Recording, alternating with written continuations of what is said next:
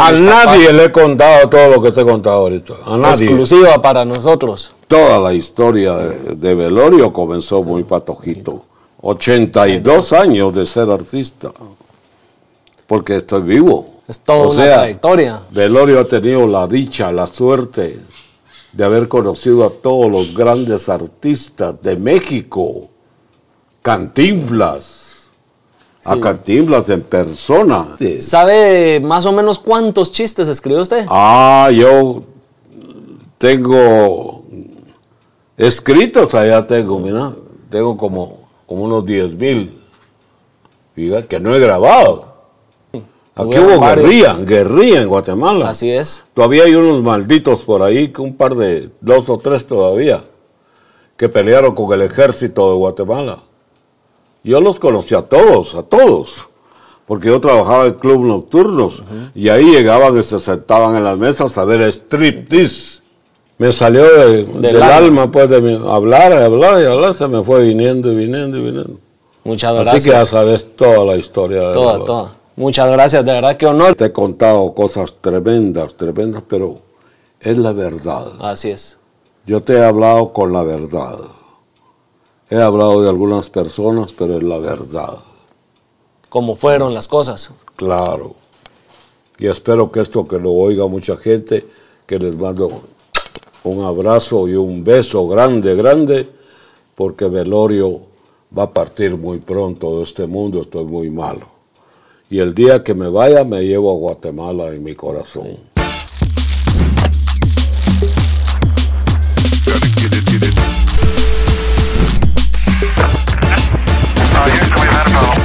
Bueno, Elorio. Hablamos Bueno, pajas. Hablamos Estamos pajas. contentos, muy felices de que hayan venido a esta su casa, Muchas gracias por. donde yo siento la gran satisfacción que vengan a saber algo de mi vida que ha sido muy larga, muy larga. Estoy seguro que sí. Yo tengo más de 50 años de ser comediante. Empezó desde muy niño. Yo comencé muy pequeñito, pero claro, artísticamente comencé a grande como de 14 años en el Conservatorio Nacional. Usted, Sí. en eh, varias entrevistas que ha, y ha dado en- a lo largo de su vida, ha comentado que inició lustrando zapatos desde muy niño. Yo trabajé ¿No en el primer, colegio? primer canal que hubo en Guatemala, el primer canal, en la esquina del Mercado Central, ahí estaba Canal 3. Ahí trabajaba Pruden Castellanos y el papá de él también. Ahí tuve el honor de conocer a dos, dos grandes comediantes de aquel tiempo, cuando comenzaba la televisión, que era Gilda Pinto Bonía y su esposo, que era un gran publicista, Rodolfo Gutiérrez. Fíjate que después trabajé en el Canal 7, cuando estaba ahí por la torre, en la segunda o tercera calle, no me acuerdo bien. Ahí trabajaba yo en el jardín. Llegaban las escuelas de parvulitos. Y tío Remus, tío Remus me llamaba. Tenía un negro con su, con su gorrita negra y todo. Por ahí están las fotos de tío Remus. Fíjate qué increíble. Esos niños ya deben de tener ahora 60 años, lo menos, más, más, más. Yo cumplí 82. 82 años de ser artista. Porque estoy vivo. Es toda o una sea, trayectoria. Toda la historia de, de Velorio comenzó muy patojito. Andaba yo con mi cajita de lustre en el parque, fíjate, y la gente, contame un chiste, me decían, patojito yo, y les contaba chistes. Y desde esa edad ya contaba chistes con malas palabras y así Con patanes, todo, como siempre, con, la esencia que siempre él ha tenido. Yo comencé a decir malas palabras en Zacapa, la tierra de Teochema, Rellana, allá en, allá. En Zacapa. Fíjate ahí en el parque de Zacapa. Qué, qué tremendo eso.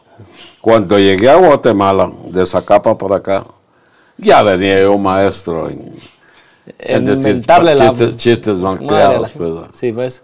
Cuando yo oí que yo, iba tío Chema por el río y se estaban bañando desnudas las mujeres. Ay, tío Chema, váyase que estamos desnudos. Yo no vine a ver mujeres desnudas. Vine a ver las pirañas y los cocodrilos. así, era, así, era, tío Chema, Briana. Y cuando comencé a, grabar los discos de Tío Chema y todo allá en Estados Unidos, ahí estaba toda la familia de él en, en Nueva York. Y un día me tocó ir a actuar a Nueva York. En un hotel estábamos, habían como unas 15 mil personas. Entonces me llamaron de una mesa que fuera ahí. Y cuando bajé y fui a la mesa, ¿qué te parece que estaba toda la, familia, de esa capa de tío Chem? Era mi papá, me dijo. Ah, lo que es la vida, Le tocó conocer a la familia. estoy hablando de muchos años atrás. Ahí estaban ya viviendo en Nueva York, fíjate. Así que a Teochema no tuve yo el gusto de, de hablarle y todo, porque era yo un niño, pues era un niño. Pero la familia de él, todos los hijos en Nueva York y todo.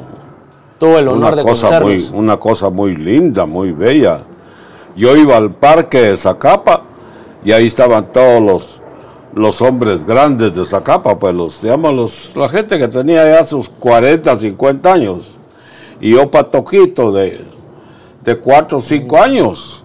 Y oía cuando decían las malas palabras. Te voy a romper los hechos, con la puta, un par de vergazos, ¿oíste? ¿Y cómo no se me iba a quedar eso a mí?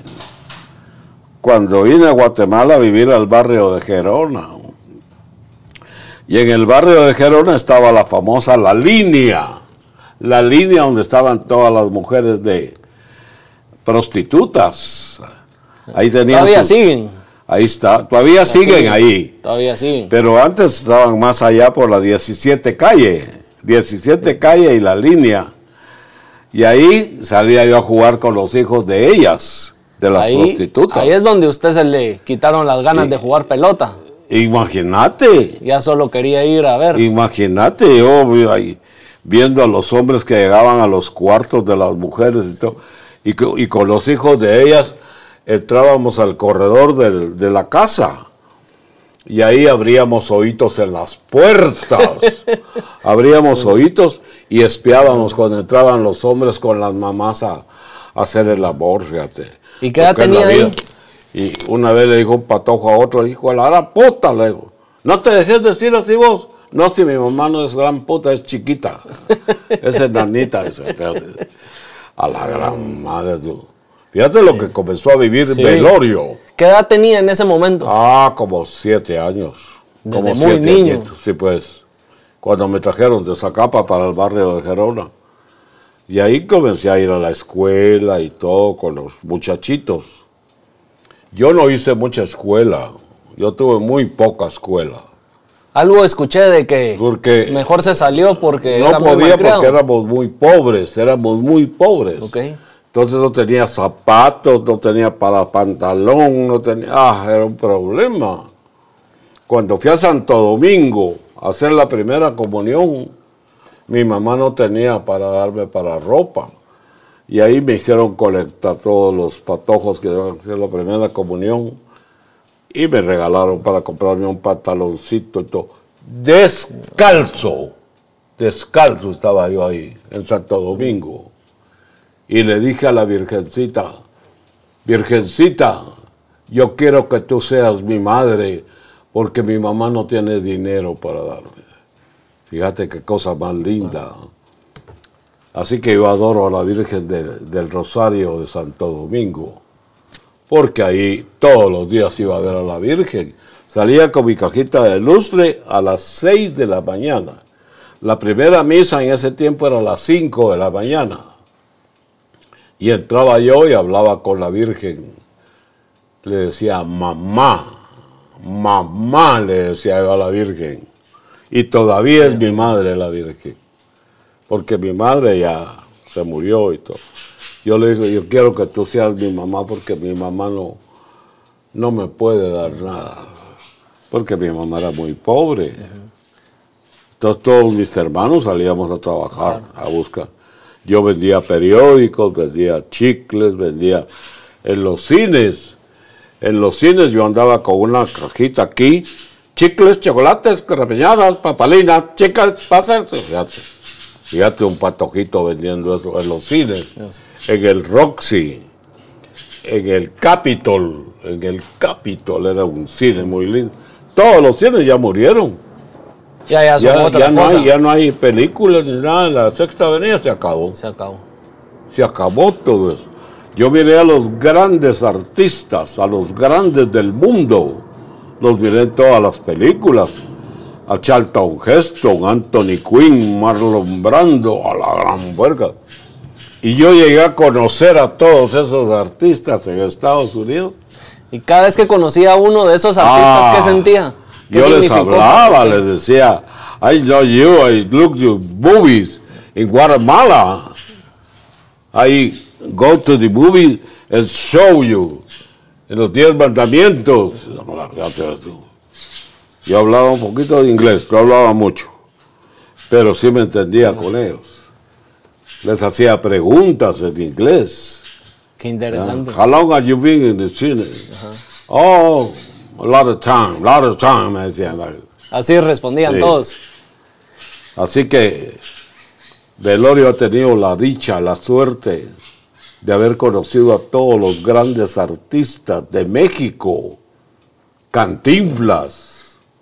A. Cantinflas en persona. Estaba yo con él en el Hotel Maya Excelsior platicando. Y le dije, cuando yo era patoquito, chiquito, iba a ver sus películas y se las iba a contar a, a mi mamá a la casa. ¿Y cómo se las contabas? Así como que dice, joven, ¡ah, qué bárbaro! ¡Ay, qué bárbaro! O sea, Lo se imitaba mataba- y muy se bien. mataba de la risa Cantinflas. Qué honor poder eh, hacer reír a Cantinflas. Mira, yo creo que no volverán a hacer nunca más en Guatemala otro velorio, ya no. No, ya no. Ya no. Yo creo que lo que Porque es lo que- velorio y lo que significa Lo para que- Guatemala lo es que único. yo hice por Guatemala, llevar casi a todos los artistas de aquel tiempo, las marimbas, Checha y su India Maya, Fidel Funes, la Eco del Pacífico, la banda FM Zacapa, a la gran puerca su. Y los llevaba, yo los montaba en el aeropuerto, en el avión y, y volábamos de estado a estado en Estados Unidos. Comenzábamos en Miami, de ahí hasta Boston, Chicago, Nueva York, de ahí el avión a Las Vegas, a la gran puerca, Los Ángeles, todo. Total que hacíamos como unos unos 5, 10, 10 espectáculos hacíamos. Íbamos a Las Vegas y aquello se llenaba, pues. Pero estamos hablando que... ¿En qué época fue eso? En Los Ángeles Sport Arena tenía yo ah, como unos 40 años tal vez tenía. En Los Ángeles Sport Arena ahí con, con los grandes de Guatemala y de ahí nos íbamos a... De Los Ángeles Sport Arena llegaban 30 mil, 30 mil personas. Fíjate qué cosa más grande. Era un gentío. Ahora ya no se ve nada de eso. Ya no, se acabó. Ya ningún artista va a Estados Unidos ahora. Ya todo se acabó en Estados Unidos también. Yo creo que la cultura del entretenimiento ha ido cambiando. Usted Sí. vivió la época dorada. En ese tiempo todo era más tranquilo, pues no había, no había lo que está pasando ahora, la guerra, pues. Sí. Ucrania con, con Rusia y toda esa cosa. Eso está matando al mundo. Así es. Y ahora está, hay, en el mundo hay muchas tormentas. Hay cosas raras en el mundo está pasando aquí. Ahorita que estamos hablando Es- de la guerra, usted en, un, eh, en una entrevista dijo que a todas las situaciones malas que pasaban siempre había que buscarle el lado, El lado bueno. el lado bueno, y de ahí nacieron muchos de sus chistes. Claro. ¿Cómo lograba hacer eh, para lograr buscarle Hacer lado? reír. Ah, ¿Cómo lograba hacer ante una Hacer mala reír situación? de eso, pues. Contar chistes de eso. Porque en Guatemala también hubo guerra. Sí. Aquí hubo varios. guerrilla, guerrilla en Guatemala. Así es. Todavía hay unos malditos por ahí, que un par de, dos o tres todavía, que pelearon con el ejército de Guatemala. Yo los conocí a todos, a todos, porque yo trabajaba en club nocturnos y ahí llegaban y se sentaban en las mesas a ver striptease, mujeres desnudas ahí. Mario Sandoval Alarcón en primera fila, un gran político de, de Guatemala, pues lanzaba hombres a la presidencia y ganaban y todo. Mira, yo conocí y trabajé para muchos candidatos también en este tiempo. Miguel Ortiz Pasarelli iba a ser presidente de Guatemala, yo andaba con él en todos los pueblos y contaba chistes ahí. Mira qué cosa más linda, pues. Es que es increíble lo que ha cambiado el mundo, el mundo. Ya es otra cosa. Ah, ya es otro, ya es otro mundo, pues. ¿Y la comedia de hoy en día le gusta? Ya no hay. La comedia de hoy ya no. ya Mira, no- los, los cómicos malcriados que hay ahorita en la televisión los escogen para ciertos horarios, ¿verdad? no los ya ponen. no No, todo el día. pues, en, cuando en mi tiempo era en la tarde, a mediodía, en la noche como a las 7, 8 de la noche. O sea, unos- una vida muy linda, muy educada. Sí. ¿ya? porque la gente iba al teatro a ver obras de teatro, se acabó todo eso, ya no hay. La Universidad Popular creo que todavía de vez en cuando presenta una obra de teatro, pero en la época mía habían como 10 teatros en la capital, era una cosa bellísima, y de mis hermanos trabajábamos cuatro, cuatro en el arte. César Augusto Hernández, Jorge Hernández, Salvador Salguero y bueno, todos mis hermanos metidos en el teatro. Hay uno que se llama Salvador, que vive en Estados Unidos, se fue bien patojito. Hablamos con él por teléfono casi todos los días y nos acordamos de esas épocas. El chiquitío, como de 6, 7 años, ya salía en las obras de teatro, fíjate. Mira qué cosa más linda. Mi hermano Jorge era el hombre actor de Guatemala, pues. Y yo trabajaba con él en, la- en las grandes obras, por ejemplo, La audiencia de los confines de Miguel Ángel Asturias, El tren amarillo de Manuel Galich, a la gran puchica, tú. Y Uno de vas- sus hermanos- Ahí tenés las fotos, o les vas a tomar película ahí, para que mires los hombres más famosos del año 900, del año 900 de Guatemala, están en ese cuadro.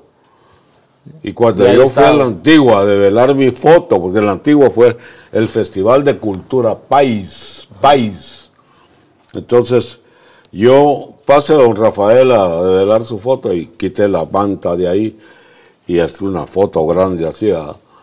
Y le digo yo a Ángel, el, el que hizo eso, le digo, Ángel, ¿y por qué me pusiste a mí ahí? Velorio, vos sos el arte, la cultura de Guatemala. Las malas palabras son cultura también, Velorio. Si no, ahí está la Universidad de San Carlos presentando todos los años a los Reyes Feos. Fíjate que yo iba al, Parque Central a oír los discursos de los Reyes Feos. Hijo de la gran puta, te voy a romper los secos, que tengo que saber de un par de vergazos. Fíjate, yo chiquito oyendo todo eso. Tenía que aprender.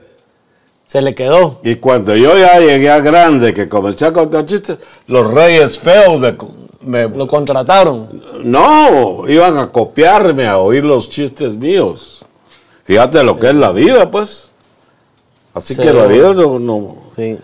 Uno Mira. de sus hermanos fue el que le abrió las puertas o lo empujó en, la- en el entretenimiento, Sí, hombre. ¿verdad? Si no me Sí, equivoco. mi hermano Jorge. Él fue y el que César le- Augusto es el que grabó todos los chistes conmigo. Cuando llegué con mi hermano y le digo, mira, quiero grabar. Ah, grabemos aquí en la radio, en la Mundial grabamos, en la Radio Mundial. Grabamos el primer disco. Eso fue en el 73, si no estoy Sí. mal. Ah, fue. Tenía yo como 40 años, tengo 82. Hace. Imagínate. 40 y, y yo me llevé los discos para Estados Unidos y todo. A mí lo que me hizo daño fue la piratería. Me hizo daño en el sentido de que comenzaron a vender mis discos y yo no ganaba ni un centavo. Pero me hicieron la campaña de divulgarme. Porque en la sexta avenida, ahí estaba la venta de discos. Y pasaba yo por ahí, miraba el chorro de discos de Velorio. Don Velorio no se va a llevar su disco, me decía, fíjate. Qué descarados. ¿ah? No, hijo de la gran puta, le decía yo, fíjate. Nunca Porque- les hizo un chiste a los pirateros. Ah, yo hacía chistes de todo. Y a ellos nunca les que uno. Iban dos argentinos ahí por la sexta. Una banqueta iba uno y en la otra iba el otro. Che, Marcelo, Marcelo, ¿qué te parece? Vení para acá, vení para acá. ¿Qué te parece? Tenemos a Maradona, tenemos a Messi, ahora tenemos al Papa. Pongámonos bien a Bergoglio. Fíjate tú. Chistes de la cabeza mía. Yo tenía una mente para hacer chistes. chistes. ¿Le salían espontáneos o de alguna is- Pues, agarraba ideas de Yo, mira, llegó el Papa de, de Papa de Roma, de Argentina, fíjate, y tenía que hacerle un chiste. Y ahí está el chiste. ¿Los Yo- escribía o se le yo cuando salgo a actuar siempre, Aquí tiene la libreta. fíjate que llegaron en el avión el Papa, el Papa Francisco, va en el avión y le da entrevista a la prensa, a la prensa en el avión. Y le dice a un periodista, Papa, ¿por qué en Argentina? Y esto es cierto. ¿Por qué en Argentina fue el primer país del mundo que autorizó el matrimonio hombre con hombre y mujer con mujer? Pues yo no sé qué pasó. Yo no entiendo qué pasó en, Argentina. Habiendo tanto negro lindo en Brasil, fíjate, el Papa, habiendo tanto negro lindo en Brasil, y así se me vienen los chistes. Yo no sé, se me se- tengo, una- tengo una mente para hacer chistes.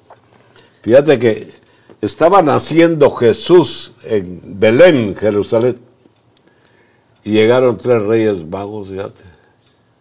Entonces le dijo José a María, le dijo, María, te buscan tres reyes, le dijo.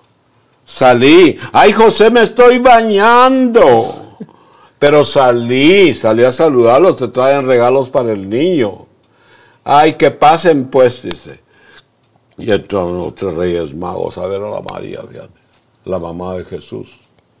Y le dice, le traemos, yo le traigo incienso, le dijo.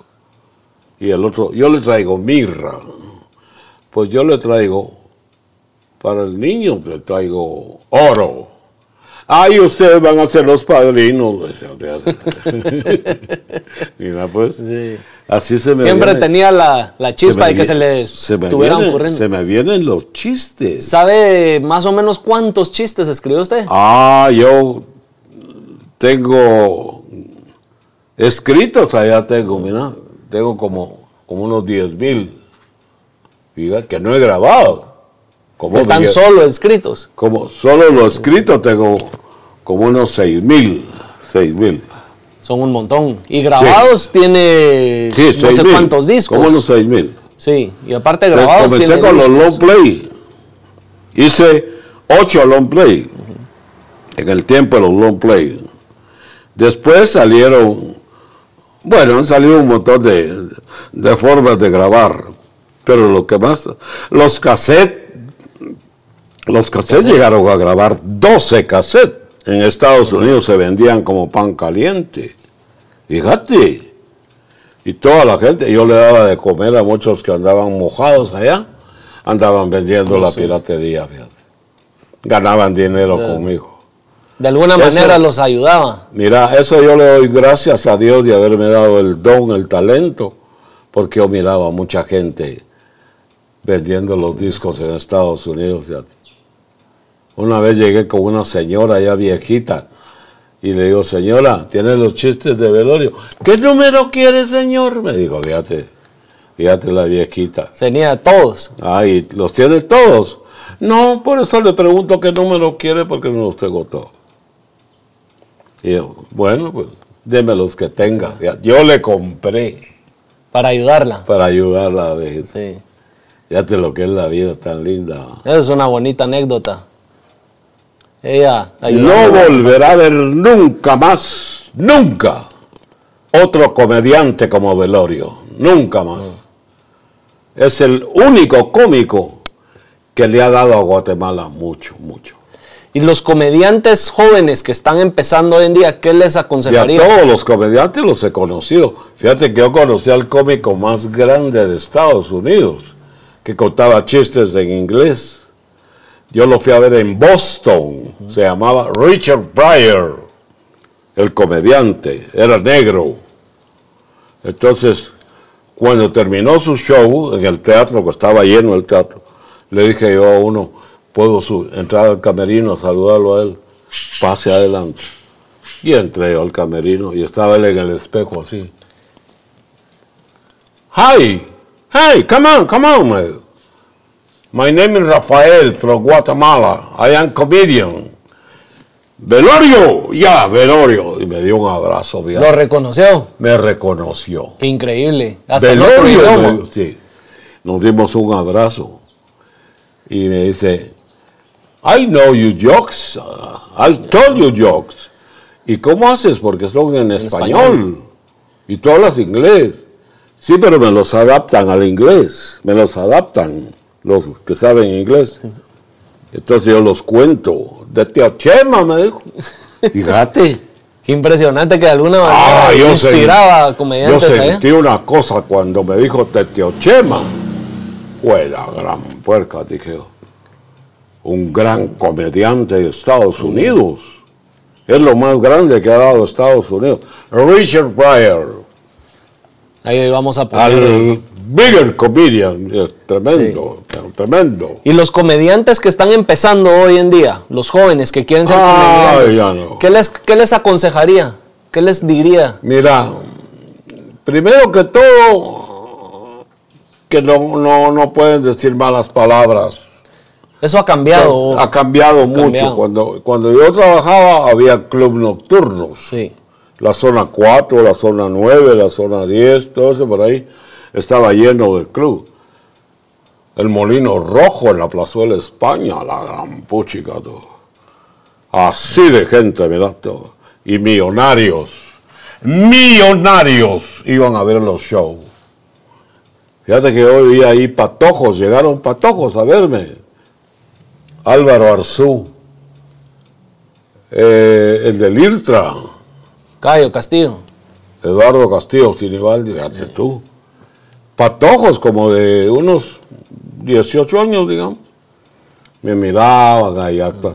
Ahora ya son viejos todos, ya tienen la misma edad que yo tengo. Fíjate que a Castillo los conocí aquí en el Zapote, aquí. Andaban ellos barranqueando, yo detrás de ellos. Y me regalaban naranjas, bananos, de todo. De. A la gran diabla, sí. Y cuando un día fui al IRSA a actuar, entonces le digo al señor Castillo, le digo, ¿y se acuerda usted de mí cuando yo? Claro, Rafael, me dijo, claro. Tú eres el cómico más grande que ha dado Guatemala. Y me dio la mano, fíjate. Qué increíble. Fíjate, increíble. Usted Y- cuando era niño y andaba en el centro lustrando zapatos, empezaba a contar chistes, pues. se imaginó llegar a donde a lo que llegó. Ya, Sí, se imaginó ese éxito que iba a tener. claro. Siempre lo supo. Claro, fíjate que todos se recuerdan de mí, los que tienen la edad mía. Todos, todos. Que me miraban actuar, me miraban contar chistes en la calle. Yo me paraba y le contaba chistes a la gente y todo. No tenés una idea de la historia que yo tengo. Fíjate que la dueña de un, en el mercado central, yo llevaba a la gente pobre a que comieran conmigo, se llamaba el platillo volador. Doña Mela. Todavía está. Todavía está, Todavía pero está. ella ya murió, ella ya murió. La hija tal vez está ahí. Sí. Entonces yo entraba Ahí y en el decía, mercado. Doña Mela, Doña Mela, sírvale a por-". Y la gente hambrienta, fíjate. Y comían. Cuando terminaba de actuar, de, de De comer, comer. ¿cuánto le debo a Doña Mela? 50 centavos. Fíjate lo que valía la comida en ese No tiempo. sí. Cada plato valía 10 centavos. Revolcado, pepián, hilachas, Ah, unas cosas tremendas, tú. Ahí ponían las enchiladas y todo así. Valían cinco centavos. Sí, otra época. Era otra, Otra época. época. Sí, Guatemala era gente muy pobre. Era gente muy pobre. La mayoría de gente eran pobres. Yo vivía en un barrio muy pobre. Se llama Gerona. Ahí en Gerona habían lustradores, había carpinteros, habían plomeros, de todo había ahí. Y yo tuve el honor de ver toda esa vida de Guatemala. Eh, todo, el gallito, la palmita, Gerona, la zona 5, el padre Chemita en la zona 5 lo conocí. Tanta gente que conocí. En el, en- aquí en, el, en la iglesia de la, la- la iglesia de Santo Domingo, todos los curas que pasaron por ahí me conocían. Y todavía, ahorita estoy enfermo, no he podido ir, pero yo entro a la iglesia y voy a la oficina. Entonces me, me abren la puerta de atrás y yo subo las gradas atrás y me voy a parar a la par de la Virgen del Rosario, porque yo soy velorio. ¿ya? Entonces me pongo a platicar con ella y con la Virgen. Y la gente me ven ahí cuando salgo, fíjate. Qué increíble. Increíble. Sí. Increíble. ¿Y hay sea- algún personaje que nunca se imaginó llegar a conocer y gracias a la Pues, comedia conoció? Ahora mi iglesia, mi iglesia de hoy no he ido porque estoy malo, pero yo voy a Betania, allá en, en la Vista Hermosa, Acá. donde está la iglesia de los mormones. Sí, sí. Ahí cruza uno y a una cuadra está la iglesia de, del colegio Betania. Ahí voy yo. Ahí va. Ahí estaban las monjitas, vieras cómo me quieren a mí. Y un día le dijo una monjita a la otra, ¿y usted ha oído a él con- contar chistes? Ah, claro, claro, lo hemos- ponemos su disco y lo oímos Lo ahí. escuchan. Fíjate las monjitas, fíjate. Divertido, ¿eh? Eso es una cosa Sí. grande, pues grande. Ahí escuchando. No lo ven, no lo ven como una vulgaridad, sino como una clase, una clase de educación malas palabras. Sí. Es parte ahí, del entretenimiento al- al también. que era jefe de la iglesia, que no sé cómo- cómo se llamaba ese. Un día le digo, Monseñor, Monseñor, Monseñor, ¿usted cree que yo soy malcriado? No, Rafael, me dijo. Tú no eres malcriado. Tú eres un hombre bueno. Lo que pasa, me dice, es que hay que contarlas con las palabras de Guatemala. Si no lo entienden, Pero hay que contarlo como sí, es. todos los patojitos en mi época eran malcriados. Pues la Seguimos puta, siendo malcriados. los secos. Sí. Y así peleábamos todos los patojitos, todos, todos. Sí, todos decimos malas palabras de alguna Sí. manera. En todo el mundo habían vulgaridades, en todo el mundo. Cuando fui a la escuela en Estados Unidos, ya, a aprender un poquito de inglés, entonces yo le, le dije al maestro, ¿y por qué no nos enseña las malas palabras en inglés? Tienes razón, me dijo. Y un día nos llevó la lista de todas las vulgaridades en inglés, fíjate. Va a ver, le digo, que aquí sí van a aprender. Y cabal, fíjate. Yo Se comencé a aprender malas palabras. Sí. ¿Y Iba chistes en playa, inglés? Iba a la playa de Santa Mónica, ya llegaste a todo el negrerío que estaban ahí. Hey, man, what happened to you, man? Motherfucker, man, shit, goddamn. Vulgaridades en inglés. Y cuando salí a actuar yo en Estados Unidos, siempre decía la salud en inglés malas palabras. ¿Y contaba chistes en inglés? No. Solo en no, español. Solo en español, pero sí saludaba en, En inglés, inglés. con las malas palabras. Como saluda un gringo a otro. Y la gente se mataba de la risa. Les estaba haciendo burla. Yo, sí, pues, yo- Imitándolos. Exacto, estaba haciendo burla, cómo hablaban los, cómo hablan los negros todavía. Porque la raza negra es vulgar hasta decir ya no.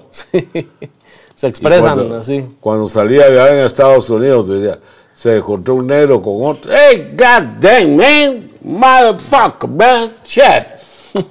Kiss my ass, man. Ya, tío. diciendo las vulgaridades en inglés. Sí. Y todos, ja, ja, ja, ja, ja. Porque la mayoría de guatemaltecos que llegaban mojados en aquel tiempo aprendían En inglés. inglés. Aprendían. Ahora ya, ya se murieron muchos allá. Sí, y siguen Sí, llegando ya, nuevos. Ya, ya grandes, ya. Sí, y hay nuevos que han, siguen llegando. han muerto muchos, muchos. Amigos míos. Y hablando de vulgaridades, ¿eh? ¿hubo algún chiste que lo haya metido en algún problema por lo que haya dicho? No te digo pues que Monseñor lo que me dijo. ¿Qué le contó? Monseñor Ajá. de Guatemala, el jefe de la iglesia. Le dije, Monseñor, ¿usted cree que yo soy vulgar? No, Rafael. No. Cuando yo daba clases en el seminario, me dijo, yo contaba los chistes tuyos. Fíjate, a los que estaban estudiando para sacerdote. Seminario. Decía, y se reían. Claro. Tú has sido un hombre grande para Guatemala. Fíjate, grande para Guatemala.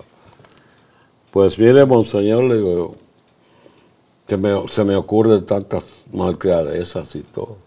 Porque yo las invento, yo las invento. No es que las Bueno. está copiando. Fíjate que hay que estar al día. Ahorita, por ejemplo, están los, los zancudos que andan jodiendo ahí el coronavirus. Así es. Tremendo eso. ¿ah? ¿Le hizo un chiste al corona- coronavirus o no le Ah, hizo? grabado. Varios. Sí, lo he grabado porque Pero sí los tiene escritos. Ah, sí, los tengo ahí listos para grabarlos. y pues. Fíjate que le dijo un zancudo de ese coronavirus, le dijo a otro, ay, bonos a la mierda de este país. Solo indios vulgares y cochinos y todo. Pero ¿y tú? ¿Por qué no le dices nada al burro? Le dice, fíjate. Fíjate, maricón era el coronavirus. Yo que le dije nada al burro. Y así, fíjate que le dijo un coronavirus, le dijo a otro, le dijo, fíjate que, ¿qué te parece? Le dice que la, la Carmela, otro coronavirus también de allá, Ajá. ¿qué te parece que se fue de Guatemala? Porque dice que la picó el, el mono. Y el mono es peligroso, el hijo de la gran puta de esa Pero ¿qué querés que hagamos? Pues, A mí me picó el mono, pues yo me volví mono, le dice, "Dios, el coronavirus. Mira, y así, Tiene todo. tanto chiste. Cuando se junta con sus amigos fuera de, de estar trabajando, ¿cuentan chistes también? ¿O ahí Ah. en ese Ah, sí. momento más Ah, sí. de relajar? Yo no puedo negarme, fíjate que a ver, las poquitas veces que he salido a la calle, porque yo no puedo salir como antes, por la sexta avenida y todo, ya no. Ya no puedo caminar. Las rodillas ya La- me contó que le duelen. Las rodillas me duelen mucho. Y me da vergüenza que me vean renqueando ahí. No. Ya velorio se acabó. Pero ahí dejé escrito todo. Ahí dejé todo escrito para que el día que yo me vaya y toda Guatemala sepa de esos chistes, se lo estoy dejando a la televisión al Canal 3, Canal 7, Canal 11, pues, porque ahí son mis amigos, yo trabajé ahí. Sí. Cuando empezó el Canal 7, yo, yo fui el primer cómico que salió en la televisión. Canal 11. Marcaron una trayectoria en la carrera Estaba de allá Velorio. por la vía Guadalupe, el canal, por ahí estaba. Y ahí salía yo con Jorge Méndez Castillo, el de la Capri. Él me manejaba, yo hacía Don Brígido, un muñeco. Oye, Jorge, ¿qué te parece, Jorge? ya, ya haciéndole yo el muñeco. Y mucha gente llegaba a la televisión a ver si era cierto que era yo muñeco. No creían. No creían porque yo hacía igual como habla un vertílogo Sí. a la gran diabla. Así que ya te conté muchas cosas valiosas de, De mi lo que ha sido la trayectoria. de lo que ha sido la, la trayectoria. trayectoria. ¿Qué cree que fue lo importante que definió el éxito de Velorio? Lo más importante, las malcriadezas. Eso fue el factor que hizo. Sí, porque si Que uno Velorio cuenta chistes no dice las malas palabras, no tiene gracia, no tiene gracia. Yo conocí a todas las maricas en la Sexta Avenida cuando yo era patojo. Y me saludaban a mí ahí. ¡Ay, don Melorio, cómo está! ¡Ay, mire qué guapo que está! Que fíjate vos, todas las locas y todo, del ballet de Guatemala y todo, fíjate. Yo los saludaba. A todos. Yo los saludaba a todos. Y después les contaba chistes. Una vez el, el maricón más grande que tuvo Guatemala de mi época, Rubencito se llamaba. Trabajaba en una colchonería, fíjate. Ahí cosía él los, colchones. colchones. Y, todo. Y andaba un día yo por la sexta avenida y se, ¿qué tal Velorio? ¿Qué tal está? Hola Rubencito, ¿qué tal está? Ay, mi amor, qué, qué bello lo que me grabó. Ay, qué lindo, que Dios lo bendiga. Fíjate, Feliz. fíjate tú. O sea, de El alguna cómico manera. más grande Sí. que yo he visto, eh, Rubencito. O sea, de Los- alguna manera los- les hacía chiste, los pero lo querían. Los estudiantes los, los fregaban mucho a Rubencito y todo. Pero era un gran comediante. ¿Cuál es la parte más difícil de ser comediante?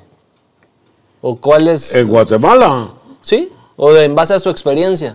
mira, ya te conté lo de Richard Pryor, Ya. el cómico más grande que yo he conocido en Estados Unidos. Pero digamos, si alguien se Tuve quiere el gusto de verlo actuar y no lo entendía aún mucho porque no hablaba inglés. Pero palabras sabía yo para saludar. Y entré, lo saludé y todo. Entonces yo creo que lo más difícil en todos los idiomas, antes de Cristo ya habían malas palabras. Fíjate que Adán y Eva tenían dos hijos, Caín y Abel, y uno mató al otro, le pegó con la quijada de un burro. ¿Por qué le pegó? Algo pasó ahí. O le tocó algo, o, Algo le, le dijo. o le dijo algo, entonces lo mató. Y le pegó con la quijada en la cabeza y ¡pum! Ahí quedó. Esta es la historia de la Biblia. Caín mató a Abel. Había, estaba Jesús en la cruz crucificado y le dijo uno, un ladrón que estaba a la par del otro, a la par de Jesús, salvate y nos salvas a nosotros también, hombre, no jodas. Salvate, bajate de la cruz y salvanos a nosotros. Déjalo de estar molestando a él. Nosotros merecemos el castigo porque somos ladrones, asesinos y todo. Él no le dijo. Él es un buen hombre. Mira que lo que te estoy contando. Sí. Y así pasó. Está en la Biblia. Todo eso está ahí. Y pues, Pero durante su trayectoria como lo que pasa es que muchas religiones no hablan de la Biblia. No hablan de la... Inventan babosadas. Esos pastores, esos que andan hablando puras tonterías, Ajá. no cuentan la verdad. No cuentan. Cuentan lo que saca el diezmo. Lo que les da dinero. Así es. Porque esos son millonarios. Cash Luna, Solares, Enríquez, todos son partida de ladrones, son todos, hombre. Recogen dinero de toda la gente. Mira, mira la casa que tiene Cash Luna allá en la salida del Salvador. Eso vale millones, millones.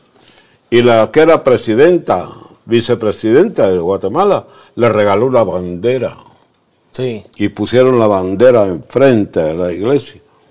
Entonces toda la gente supieron eso, los que iban a la iglesia, y le reclamaron a Cash Luna. Y él se hincó a pedir perdón allá en la iglesia. O sea, porque él había aceptado ese dinero cochino, mal habido, de la Roxana Valdetti. Así que había sido un hombre honesto, educado y respetuoso. A la par de esa gente. A la grande hablas tú. Mira, que haya habido un presidente honrado, trabajador, bueno y todo. Ninguno. Ninguno. Desde que yo era patojito comencé a conocer a todos, Todos. los partidos de ladrones. Porque antes todos los militares eran del gobierno. Solo militares, militares, militares. Y llegó uno y dio el golpe de Estado el militar y comenzaron a elegir a los presidentes civiles, civiles, ¿verdad? Sí, pues. Así que todo eso ha sido una asquerosidad desde, desde que yo era patojo. Sí, le ha tocado vivir de todo lo que ha pasado Sí, pues, Guatemala yo- de alguna manera. Yo trabajé con muchos para que fueran candidatos a diputados, a presidentes y todo. Yo los presentaba, yo, en campaña. en campaña. Con ustedes, Miguel Ortiz Pasarelli. Fíjate, un gran hombre, un gran hombre. No llegó a la presidencia. No llegó. Se quedó a medio camino. Pero te digo, yo conocía muchos candidatos, pues muchos. Me contrataban para ir a hacer show en los, en los veladas de los pueblos y todo. Conoció todo Guatemala contando chistes. Toda Toda Guatemala. ¿Cuántos países contó chistes fuera de Toda Guatemala? Guatemala, mira. Yo fui el comediante más grande que ha dado Guatemala porque bajaba a las aldeas. Un día fui a un pueblo allá por Totonicapán, se llamaba por ahí, una aldeíta, y estaba yo actuando en el parque y ninguno se reía. Entonces le dije, ¿por qué me trajeron si no se ríen? Es que no hablan español. ¿Y entonces qué estaban viendo? No entienden lo que estás diciendo. Pero ¿por qué putas me trajeron a mí aquí? ¿Por qué? Velorio, us- usted ya cumplió. No tenga pena. Fíjate yo, ir a actuar a esos lugarcitos y que solo... Fíjate, Sí. no me entendían a mí. En Estados Unidos, en Miami, me llevaron a una finca que el finquero había llevado toda la indiada de Guatemala, se la llevó para allá a, a cultivar. Entonces yo fui en el, co- en el comedor, ahí me puse a contar los chistes. Ninguno se reía. Ninguno. Y le digo yo, ¿Qué no está se- pasando? No se ríen. Es que no hablan español. Ya estaban estudiando inglés allá. Toda esa gente aprendió el inglés. Te estoy hablando de muchos años atrás. Sí, seguro. Yo me imagino que llegaron a aprender el inglés bien. ¿Cuántos, cuántos países contó chistes en diferentes en Eh, Guatemala? yo conté chistes, Colombia, Panamá, toda Centroamérica, eh, España, España, en un- el elefante blanco en España. Pero no se reían tampoco, porque no entendían los chistes de Guatemala. Guatemala. Habían buenos cómicos, pero eran españoles. Pues hombre, ellos hablaban como se habla en España. ¿Qué te pasa, hombre? Y así es la vida, papá. Pero quedó en la trayectoria de Velorio que fue hasta España a contar chistes. Imagínate qué cosa más tremenda. Sí. Hoy, hoy en día que ve para atrás toda su historia, ¿qué hubiera, hay algo que hubiera cambiado o algo que hubiera hecho que usted dice, a eso me arrepiento de no haberlo hecho? Yo creo que ya dejé todo hecho yo en Guatemala. Por lo menos le dejé el campo abierto por si algún día quiere otro actuar como yo, como yo he actuado. No me molesta, no me molesta. Que cuente los chistes como... Que cuente los chistes míos. Los suyos. Que los, que los cuente. Entonces, imitándome, por ejemplo, con ustedes, Velorio, Sí. no me molesta. Al contrario, me, me voy a llevar la alegría a otro mundo de que Es la inspiración dejé, de... dejé la escuela en Guatemala, pues, dejé la escuela. Porque ya te digo que vuelve ahorita otro, otro, otro cómico. Ya no. Muy difícil, muy difícil, Sí. muy difícil. porque- Hay un comediante mexicano, Franco Escamilla. Ay, montón, montón. Este Franco Escamilla hace poco Pero- le hizo una mención a usted. Pero los mexicanos que cuentan chistes malcriados van a ciertos lugares nada Sí. más. ¿verdad? Ah, En la televisión he visto yo a veces, en la televisión Sí, salen, salen. Pero así es. Fíjate que anda ahorita uno que se llama el tío Velo, no sé cómo se llama, patojo. Igual a mí cuenta chistes. Acaba de venir uno que igual, como que lo único que son chistes de allá. Sí, pues. Ha, ha respetado lo, lo mío, ¿ah? pero lo hubiera contado. Porque la idea la, la- la tenía, pues, hablar como indito, como teochema, como afeminado, todo eso. Todo. Así como actúa Velorio, así actuaba él. A mí no me molesta. Pero debería de decirlo, ¿ah? Les voy a imitar a Velorio. O unos chistes de velorio. Claro. Darle el homenaje. Sí. ¿Ha visto Así que hoy en día la comedia es más larga y más como que van contando una historia y le meten el humor entre la Exacto, historia? ¿En algún momento hizo algo de comedia así o siempre fueron chistes cortos? Fíjate que los, los más malcriados que han habido, los reyes feos, por ejemplo, de la universidad, ya no hay. Ya no hay. Ya no como antes que derecho, medicina, eh, ingeniería, todos tenían sus y hacían vulgaridades y todo. Se acabó todo eso. Yo me iba a ver ahí por la escuela de, de medicina, ahí en la segunda avenida creo que estaba, y entraba a verlas cuando estaban ensayando a todos los reyes feos, y no me decían nada porque sabían quién era yo. Entonces yo los corregía, les enseñaba. Yo les, Les enseñaba a contar chistes. Sí, pues. Sí. Una cosa linda, ¿verdad? ¿Alguna vez Por pensó eso está tener- ahí en la puerta la- el reconocimiento Conocimiento. que me dio la universidad a mí. Sí. ¿Alguna vez pensó pe- poner una escuela de comedia? Me hubiera gustado. ¿Le hubiera gustado? Ah, sí. Me hubiera gustado porque no es fuerza que sea todo vulgar, pues. Podía montar una obra de teatro con, con malas comedia. palabras. ¿Ya? Sí. Así sido- se hubiera llenado eso. La obra de velorio, ah, la gran puchica. Hubiera sido inter- Ah, otro segmento que hubiera sido Yo gané verlo. mucho dinero con eso. Te digo la verdad. Yo Usted gané, hizo teatro. gané mucho dinero. Sí. Yo, cuando teatro. regresé de Estados Unidos para Guatemala, debuté en el cine Reforma, en la Reforma. A la gran puta, unas colas. Valía 100 que sale la entrada. Gané mucho ahí, mucho. Después salimos de ahí y me fui a la Avenida de las Américas. Ahí tenía Álvaro Arzú, tenía un, un centro comercial, Teatro Las Américas. Ah, sí. Mira, unas colas de carros y gente para verme a mí. Porque tenía una fama. Tengo todavía. Todavía. Lo que pasa es que como ya pasó mucho tiempo, muchos ya no se recuerdan de eso. Las nuevas generaciones ya a lo mejor escuchan de usted, pero ya no lo claro, conocen. claro, claro. Pero Velorio es el comediante más grande que ha tenido Guatemala. Eso sí, estoy seguro. Yo y te agradezco por mucho, mucho que tiempo. hayas venido y, y que te he contado cosas tremendas, tremendas, pero es la verdad. Así es. Yo te he hablado con la verdad. He hablado de algunas personas, pero es la verdad. Como fueron las cosas. Claro. Y espero que esto que lo oiga mucha gente, que les mando un abrazo y un beso grande, grande, porque Velorio va a partir muy pronto de este mundo, estoy muy malo. Y el día que me vaya me llevo a Guatemala en mi corazón.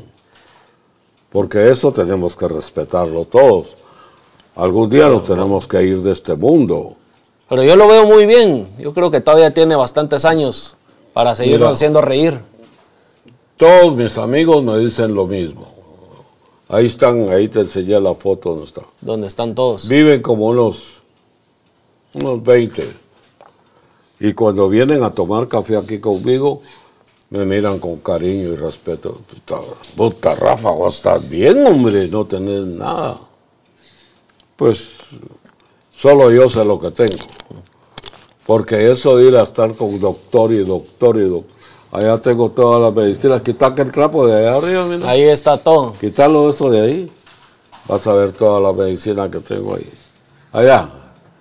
Quítalo, quítalo, mira. Sí, pues. tengo por lo menos unas 40 diferentes pastillas. Ya no me, casi no me las tomo. Ya no le gusta. Tengo, para la diabetes tengo un montón de pastillas. Para la presión tengo pastillas. Todo tengo pastillas. A veces me da la presión alta y estoy durmiendo en la noche, me levanto ahí y me tomo una pastilla. Y cuando miro que se me están terminando, otro día llamar por teléfono a la farmacia. a pedir. A la farmacia, ¿me pueden traer? Entonces, y me las traen aquí.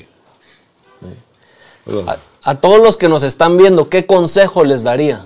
A todos los que nos están viendo, yo el consejo más grande que les puedo dar es que respetar la vida. Ya no hay que beber mucho, no hay que fumar mucho. Yo tomé demasiado. Yo trabajaba en la vida nocturna, me bebía más de una botella diaria. ¿Y cada cuánto daba show? Yo solo tomaba todos los días. Todos los días. tomaba whisky Johnny Walker. La iba a comprar al comisariato allá en el Campo Marte y ahí compraba las cajas de whisky. Eran baratas en ese tiempo también.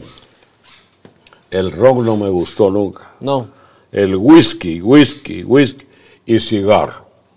Me fumaba un promedio de tres cajetillas diarias. Bastante. Víctor, no tenían ni boquilla, fíjate. Ah, la gran puchica, tú. ¿Cómo fumé tanto yo? Cuando me casé con la señora doña Josefina, que está ahí arriba, ella me quitó el vicio. Se acabó el whisky y se acabó la cigarro. Ya tengo de no fumar como 10 años porque ella me sacaba de ahí, de, de nuestro dormitorio, a fumar a la, A calle. la calle. Entonces, Ya. el consejo de velorio es que no tomen, no tomen licor y no fumen cigarro. Que lo Porque eso, dejen. eso es la muerte para cualquiera. Y no comer. Yo no comía porque estaba Por tomando, tomando, tomando, tomando. Y fumando. No tenés una idea del daño que se hace a la gente que hace eso. Mi consejo que yo les dejo con todo mi amor, con todo mi corazón, no tomen, no fumen. Eso es lo peor que puede. Y peor si es marihuana. Uy, Bien locos andan después. ah, la. Yo no fumé marihuana, no me gustó. Porque la sentía muy fuerte para mi garganta. Entonces, un día que las probé, no me gustó. Solo cigarros, cigarros, eso sí. Todos los días, de lunes a sábado. En- ¿a ¿Cuántos clubes? Estuve como en 10 clubes Le nocturnos. tocaba ir a dar eh, show. 10 clubes nocturnos a la gran. Bastante. Y todo lo que viví en Estados Unidos. Mientras vivía en Estados Unidos también daba shows. Ah, sí, ah, sí. Sí, así de seguido como en Guatemala. Ah, yo, yo, yo di show allá en Estados Unidos. A la gran puercas. Lo menos unos 500 shows, digo yo. Por lo menos. Pero hubo en Las Vegas. hubo un tiempo que dejó la comedia a un lado, cuando se casó. Mira, yo no tenía dinero para producir eso porque era muy caro, pero tenía un amigo que era judío, judío, hondureño, Roberto Rivera. Y Roberto me daba dinero para que yo viniera a Guatemala a contratar artistas, porque él sabía quiénes jalaban gente allá. Y llevé a los más grandes de Guatemala, a los más grandes, cantantes a Carlos del Llano. Tal vez me amaste. Alá, güey. Fíjate tú. Alicia Zurdia. Te estoy hablando de los cantantes más grandes Sí. que ha Guatemala. Daniel Chinchilla. Todos ellos los llevó para Estados. Unidos. A todos estuvimos allá en Nueva York. Mira, Cuando yo- usted- no habrá otro cómico que haga eso. No, no, no puede ser. Ya no, Ya no hay Roberto Rivera, ya, ya cambió todo. ya cambió todo. Sí. Y ahora hay más guatemaltecos en Estados Unidos porque hay más, más mojados. ¿verdad? Oiga, el teléfono. ¿No? ¿No? Cuando usted sacaba un cassette o un disco nuevo, hoy en día eh, con todo lo del celular, las redes sociales lo dan a conocer fácil. ¿Usted Ya cómo no, lo vale hacía? la, ya no vale la pena. ¿Usted Ya cómo lo vale promovía? Invertir, por ejemplo, ahorita unos 50 mil quetzales para mandar a hacer unos cuantos discos, ya, Ya no, no. Vale la, ya no vale la pena. Pero usted cómo cuando los sacaba, cómo los daba a conocer? Ahora ya, no salen los discos, ni la piratería vende. Ya nada. Ya no, se acabó. Ahora es el teléfono. Sí, todo eso ahí aquí. está todo. Velorio, velorio, velorio, velorio, velorio. Se acabó. ¿Para qué van a ir a la sexta a comprar una piratería? Ya no. Ya no vale la pena. ¿Y usted cómo le hacía propaganda a sus discos cuando sacaba uno nuevo? La empresa con las que yo grabé se encargaron de eso, de hacer la propaganda en la radio, la televisión y todo. Pero el que más propaganda le hacía era yo. En sus con, mi- shows. con mis actuaciones, ¿verdad? Iba a un pueblo y Rafael Hernández, velorio, velorio, velorio, velorio. Y en Estados Unidos, fíjate que estaban las carreteras de Estados Unidos, en Los Ángeles, por ejemplo, y había unas lonas grandes en la carretera, pero grandes, grandes. Hoy en la noche velorio estoy ah, saludando. ¿Qué cómico le va a dar eso a Guatemala? Ya no. Ya no se puede. Ya no. Ni cantantes ni nada. Ya no, ya no, se acabó. Ya, es ya otra no es negocio, ya no es negocio. ¿Qué dicha tuvo de haber logrado vivir Ahorita esa hay dos época? patojos que acaba uno de triunfar en México. Manolo, no sé cómo se llama. Y también está un mi ahijado que yo lo adoro, lo quiero mucho. Es mi ahijado. Garistú, Javier. Ajá. Canta bien bonito. Le gusta cantar rancheras y todo. Allá está en, Texas, está ahorita. Ya está. Pero ya no se gana como yo gané. Ya no. Ya no. Ya, Ya son otras épocas. Otras épocas. Ya cambió. ¿Qué dicha ¿Por tuvo de haber ¿Por vivido qué? esa Porque época? Javier ha, ha grabado y sale en el teléfono y todo ahí. Sí. Eso está matando al mundo. El maldito teléfono celular. Eso vino a desgraciar todo, todo. Porque ¿a quién le va a cobrar unos? Si yo te digo, ¿cuánto me vas a pagar por la entrevista? Ya se acabó. Ya no hay nada de eso. Y si vas a patrocinarlo y todo eso, ah, velorio muy mal creado. Sí, Ahí vas, a ver, ahí vas a ver cuando comiences a mover esto. No, hay chistes que no van a poder sacar de ahí. Sí, o al menos que tú, lo, que tú lo saques, pues lo sacas. Es tu problema. ¿no? Pero yo ya, la verdad te digo, no me gustaría ya estar en el teléfono porque ya, ya, ya cansé a la gente. Si yo lo he visto ahí, velorio, velorio, velorio, a la gran pucha. Yo creo que Y ya eso, la esencia durar, y de- eso va a durar muchos años todavía. Sí, ahí queda. Uh, de recuerdo. Sí, pues. Sí, pues. Queda de recuerdo ahí en las redes. Eso va a quedar, eso va a quedar eternamente mientras esté ese teléfono. Va a haber de todo. No, no soy solo yo. De todo. Colombianos, argentinos, de todos lados. Ahí lo he visto. Así es. Sí, y encuentra uno de todo ahora en el teléfono. Ahorita acaba de venir un colombiano muy bueno, un patojo, patojo. Me imitó a mí.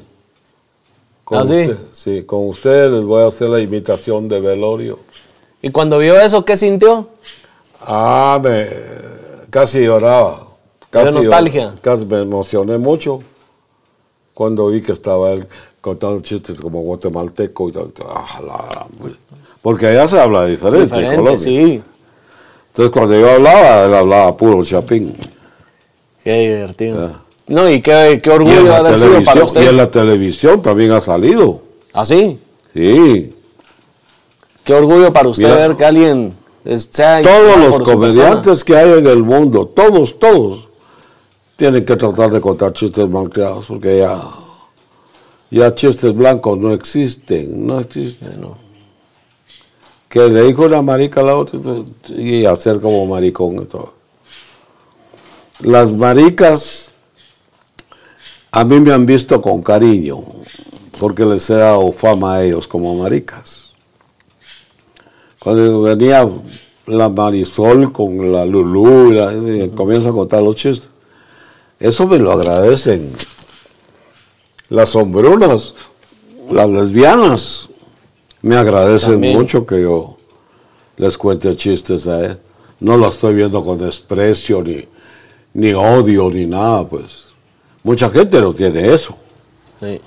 Mucha gente odia a esa, A esa gente. gente. Así es. Pero nadie pidió venir al mundo. Si les tocó ser maricones, es, su les problema. Lesbianas, pues su problema. ¿Qué se va a hacer? En mi familia, que Dios me perdone, hubieron varios. No se puede evitar eso, no se puede evitar. Porque ya nació uno con el problema. Es parte de. Es lo que te lo estaba que contando de Caín y Abel, de Así es. Adán y Eva. Entre, entre los mismos eh, apóstoles de Jesús había uno que se llamaba Pablo. Pablo. Ay, le gustaba a Juan porque era bien guapo y jovencito, bien chulo. Y cuando estaba en la cruz le dijo, mamá, ahí está tu hijo, ahí está. Hijo, ahí está tu mamá. Fíjate. Ahí está. Yo lo miré en el cine. Yo iba al cine abril de, de unos 8, 9, 10 años. Y miraba a todos los artistas que hacían los papeles de la, de la Biblia, pues. Y aquel cine lleno, pues. Un día iba Jesús con, toda con todos los apóstoles y se abrió una ventana y salieron todas las prostitutas, fíjate. Y hubo una en medio que las hizo a un lado, Magdalena. Ahí salió en el Ahí cine. salió. Sí. Y Jesús la vio y ella lo vio también. Ya no se la quitó de encima. Llegaron a ser novios. Ahí está la Biblia, ahí está, Ahí está. ahí está todo. Ahí La está escrito de- todo eso. La vida de Jesús tiene muchos problemas también, muchos problemas. Pero los que somos cristianos, yo soy cristiano y adoro a Cristo con todo mi corazón, desde que era chiquito. No te digo que la Virgen del Rosario la, la- la adopté como mi mamá, pues. Santo Domingo, Así es, así comentó. Virgencita, tú vas a ser mi mamá porque mi mamá no me sirvió. Tú vas a ser mi mamá. Y se murió mi mamá y yo a la par de ella en el Hospital General San Juan de Dios. Mi mamá estaba muriendo ahí. Y yo dije, Dios mío, Dios mío, si existes de verdad, Señor, si existes, llévate a mi mamá, Señor. Que descanse, ya está sufriendo mucho. Se murió. Mi mamá murió de 57 años. Joven, Allá está. aquí. Era bien linda. Sí. Tenía un cuerpazo. Muy elegante. Cuerpazo. Después de mí, ahí yo soy más pequeño. Sí, aquí. Ahí el que está allá es mi papá. Mira qué cosa más bella, pues. Y los otros hermanos ya se murieron también, pues. Víctor, Jorge, Virginia. Mira. Muy elegantes todos. Tuve la dicha, el honor, el gusto de tener los hermanos que tuve. Estos dos, Jorge era un gran actor de teatro y Víctor, rey feo de la universidad. Y trabajó de teatro también. También, también. de alguna manera, todos estuvieron en el entretenimiento. Todos traíamos el arte, El en, arte. Las, en las venas. Esto ha de haber sido de alguno de los antepasados. Sí, pues. A mí se me hace que el papá de mi papá, papá Nino, tenía un circo en Amatitlán. De ahí viene todo. de ahí la viene comedia. todo, de ahí viene todo el la problema. gana del entretenimiento. Mira qué cosa más linda. Sí. Se y quedó todos los hijos que él tuvo los metía al circo ahí. Así, A hacer algo. Así que velorio viene. Tengo, tengo un primo que acaba de morir hace poquito. Huicho Tortolón le decían. Era maestro, pero también era artista.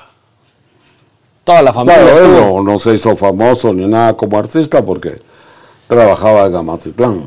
Pero ahí todos lo conocían como el comediante. Sí, pues de allá. Fíjate, Huicho Tortolón, Huicho Mazapán. fíjate.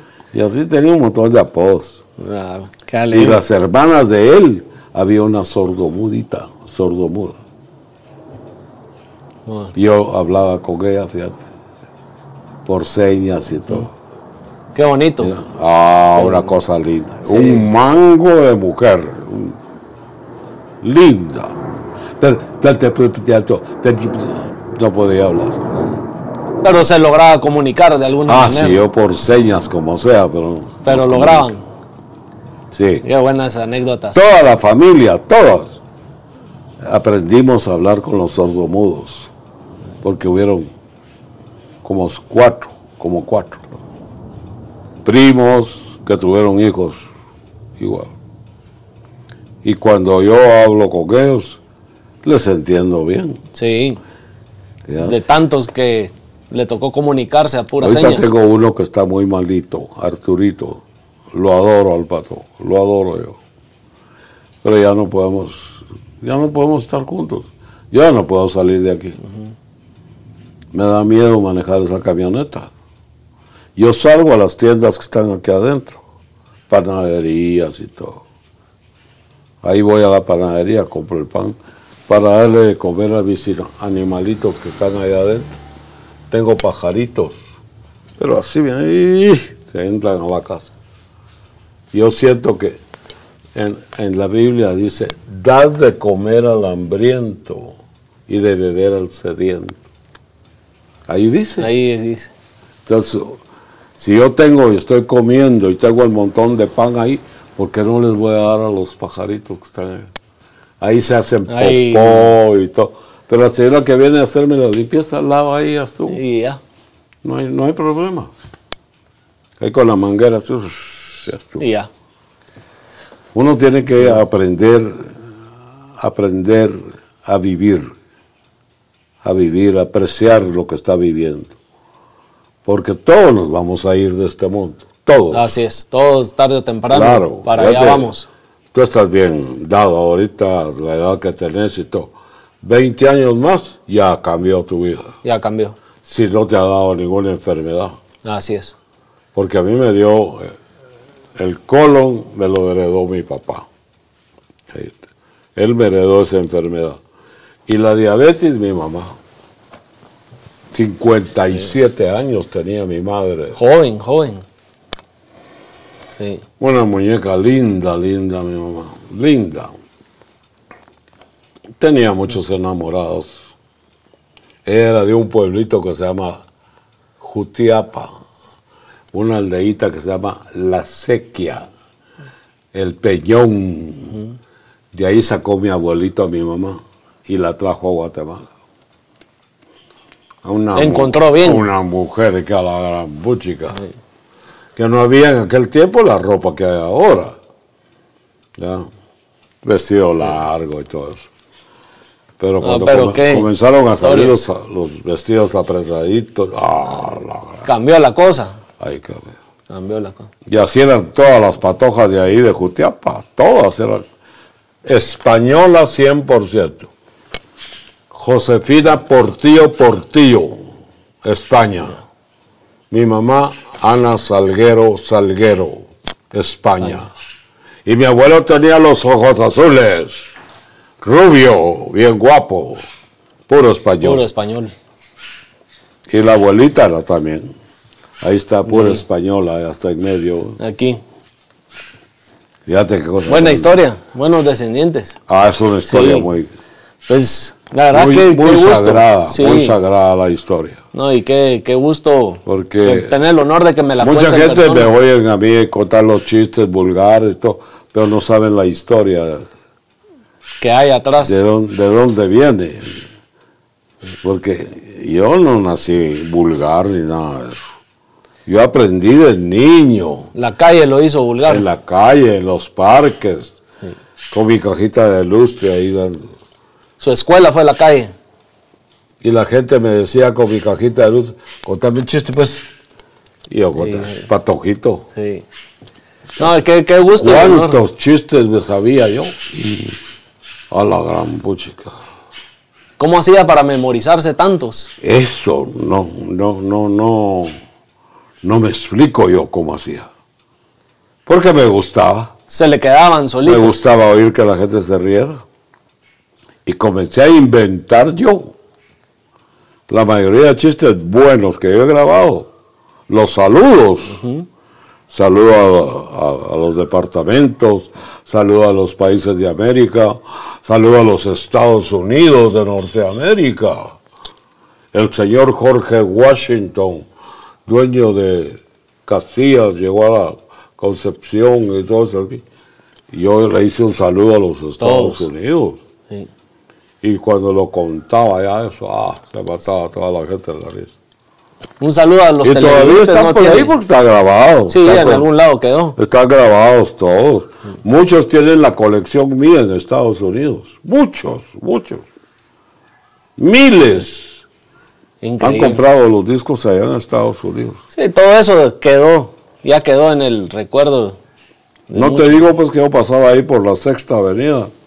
Teníamos un parqueo con mi esposa ahí. Y cuando iba yo a traer café a McDonald's, Velorio, ¿no se va a llevar su disco, Velorio? Fíjate. No, gracias, hijo de la pues. Fíjate. Ya lo tengo, le hubiera dicho. Me lo sé de qué memoria. co- Qué, cosa más terrible, ¿ah? Sí. Pero estaban ganando dinero conmigo. Era la manera de ayudar. Y no era uno. Miles. Toda la sexta estaba llena de piratas. Toda. Y venden los discos, ah, se venden. Así que yo estoy en toda Guatemala. En toda- Y por, yo creo que por muchos años va y a los seguir que siendo. pasaban por Guatemala y oían eso, se lo llevaban a sus países. La piratería andaba en todos lados. En allá en el lago de Atitlán, en la Antigua y todo. Ah, en todo se encuentra. Todo, sí, Todo, todo, todo. Sí. todo.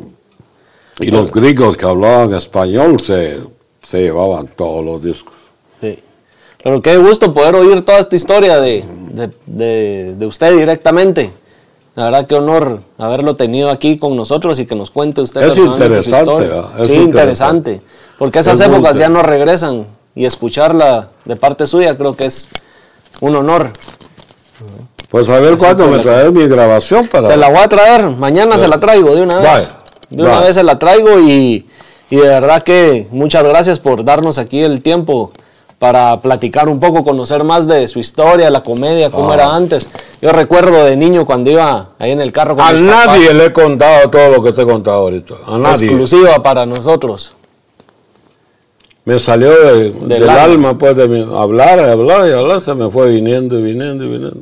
Muchas Así gracias. que ya sabes toda la historia. Toda, toda. Muchas gracias, de verdad que honor. Y yo recuerdo el, desde pequeño que escuchaba sus chistes y siempre un gustazo. ¿no? Sí, pues. Así que muchas gracias, Velorio.